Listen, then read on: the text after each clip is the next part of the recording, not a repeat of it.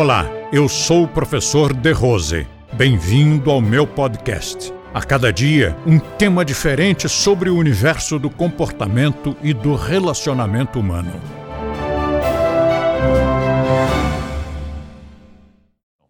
Agora, como fazer para que um hábito seja substituído? Então, todo mundo que já educou o cachorro sabe como isso funciona. Por exemplo, o cachorro tem medo de subir escada. Você faz um trabalho ali a primeira vez, com uma certa dificuldade para que ele trazendo e tal, tem uma trabalheira enorme para ele subir. Aí você faz de novo. De novo. mas ele já subiu. Tem que fazer de novo. Aí outra vez, na segunda vez é mais fácil. De novo, ele ainda chega na beirada da escada, ainda hesita, mas de novo. Ah, depois da quinta, sexta vez, o cachorro já está subindo a escada na correria.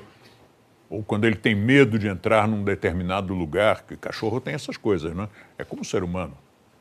Inventa umas neuroses, uns medos, que não fazem o mínimo, não, não fazem o mínimo sentido. Mas aí você traz, e de novo, e de novo, e de novo, pronto. É assim que se muda um hábito. De cães ou os nossos. É preciso repetir o, o novo estímulo, seja ele qual for. E lógico, é bom ter uma recompensazinha. Nós podemos brincar com isso nós mesmos. Vou fazer isto e depois que eu conseguir mudar este meu hábito, eu vou me dar um presente. Isso é uma frase bem feminina, né? Eu vou me dar um presente. E aí, o que, que você quer? O que, que eu quero? O que, que, o que, que o meu emocional quer? Vê lá qual seria a sua recompensa e, e use isso como se, como se você estivesse do lado de fora, aqui em cima, olhando para a personalidade lá embaixo. É muito fácil. Na verdade, é muito fácil. E é, é na base da reprogramação. Nós todos somos programados, né? Fomos, fomos programados pela educação lá em casa, fomos educados, fomos programados pela religião, fomos programados pela escola. Nós somos uns robozinhos. Vocês se lembram daquele filme do Pink Floyd, The Wall? Lembram-se da parte, a parte mais chocante, talvez, bonita? Eu gostei muito dessa parte, essa eu nunca mais esqueci, que eram os estudantes todos caminhando numa coisa que seria como uma esteira rolante. Não tem cara, não, não tem fisionomia. E eles andando.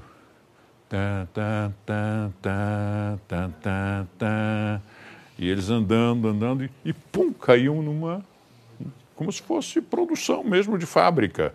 Andando, andando e pum, andando, andando e pum. E nenhum deles tinha fisionomia, nenhum deles tinha cara. Porque tinha, na, na educação comum de todos os lugares, todos os países, você vai para a escola, de qualquer nível, você tem que aceitar aquilo lá. Se você não estudar aquela matéria, não der aquela resposta, não agir daquela maneira, é reprovado. Isso, se não for, convidado a se retirar da escola.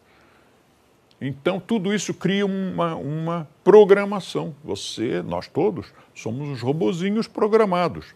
O que nós propomos aqui no nosso trabalho na verdade, é subversão. Nós, nós nos propomos a reprogramar. E ao nos reprogramarmos, nós vamos mudar os hábitos, mudar os costumes, mudar até o tipo de consumo que nós fazemos. Então, nós, nosso trabalho é reprogramar.